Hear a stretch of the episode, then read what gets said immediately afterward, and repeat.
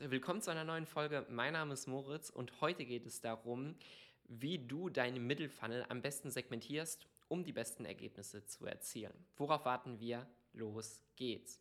Wenn du deine Kampagnen ob er jetzt im E-Commerce oder bei der Lead-Generierung segmentierst. Das heißt, du hast einmal deine Top-Funnel-Kampagnen, wo du eine kalte Zielgruppe erreichst und du hast auch deine Mittelfunnel beziehungsweise sogar noch deine Bottom-Funnel-Kampagnen.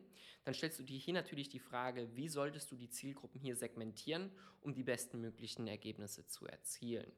Das heißt, im Mittelfunnel wollen wir natürlich Nutzer erreichen, die schon mal in Kontakt mit deiner Brand waren, mit deinem Unternehmen waren, die schon mal auf deiner Seite waren oder mit dir interagiert haben. Also noch irgendwas über deinen Namen wissen, aber wir wollen natürlich noch stärker das Kaufinteresse dort wecken, dass schlussendlich eine Conversion entsteht. Ob jetzt im E-Commerce ein Kauf oder bei der Lead-Gen, äh, bei der Lead-Generierung, dass dort ein Lead abgeschlossen wird. Und hier empfehle ich dir jetzt einfach mal folgende Zielgruppen im Mittelfunnel zu testen. Du solltest also auf jeden Fall eine Custom Audience anlegen von deinen, von deinen gesamten Website-Besuchern und die mal in verschiedene Zeiträume segmentieren.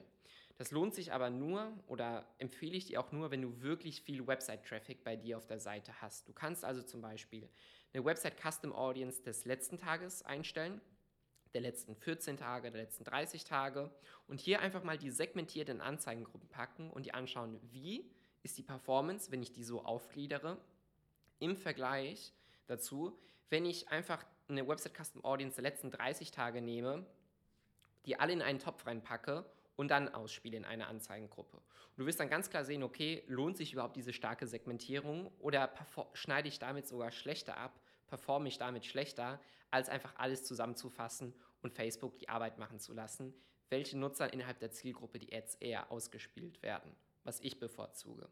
Dann empfehle ich dir natürlich auch einen größeren Zeitraum auszuwählen, zum Beispiel eine Website Custom Audience der letzten 180 Tage, um hier Nutzer nochmal anzusprechen, die wirklich schon einmal mit deiner Brand in Kontakt waren, aber natürlich immer noch in Frage kommen könnten, ein Produkt von dir zu kaufen oder ein Lead zu werden.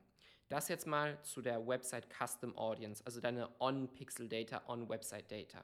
Wir haben natürlich aber noch die internen Facebook-Daten zur Verfügung und hier solltest du natürlich auch Custom Audiences anlegen. Bedeutet einmal aus deinen Facebook-Engagern und Instagram-Engagern, die also mit deinem Profil und Werbeanzeigen interagiert haben, sowie ähm, Nutzern, die zum Beispiel sich deine Video-Ads angeschaut haben.